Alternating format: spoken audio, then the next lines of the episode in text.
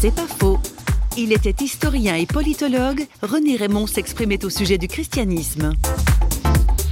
Aucune religion n'a autant que le christianisme donné à la personne sa dignité et ses fondements, et que la personne est supérieure au groupe, et que le groupe trouve sa raison d'être, sa justification dans les possibilités qu'il donne à chacun d'être lui-même.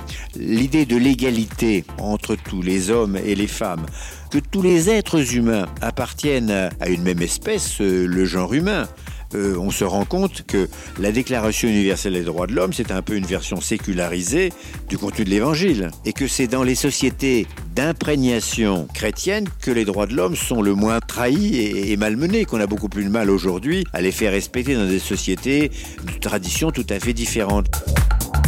C'est pas faux, vous a été proposé par Parole.fm.